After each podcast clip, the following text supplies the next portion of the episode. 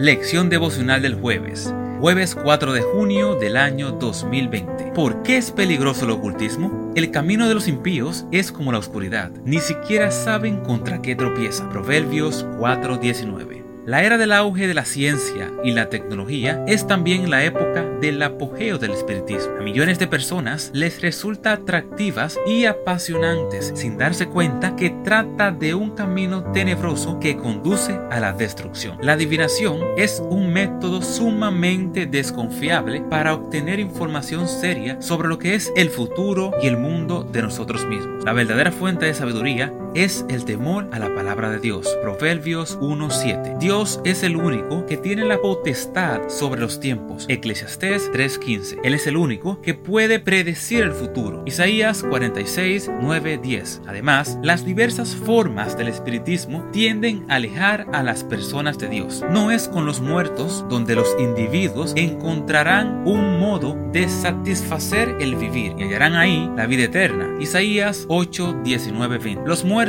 nada saben. Eclesiastés 9:6. No se les puede atribuir conocimiento especial que rija los destinos de los vivos. Todas estas ideas tienen un origen de religiones paganas de la antigüedad, pero si este fuese poco, la magia y la brujería pueden desatar poderes naturales demoníacos y mortales a su vez. Éxodo 7, 11, 12, 22, 8, 7, 18, 19. El espiritismo es un juego, el poder del mal es real. Efesios 6, 12. A mucha gente le ha costado la vida la incursión en el mundo de las tinieblas. Las consecuencias son sumamente peligrosas. Pretender someter las fuerzas de la naturaleza o poderes sobrenaturales reales al servicio personal es una afrenta directa sobre la soberanía de Dios. Es tan grave como jugar a ser Dios. Únicamente el que tiene potestad de regir este mundo, su destino, de acuerdo a su voluntad, es Dios. Ningún ser creado puede pretender usurpar la autoridad divina. Las diferentes doctrinas teológicas alrededor del mundo que generalmente se asocian con el espiritismo son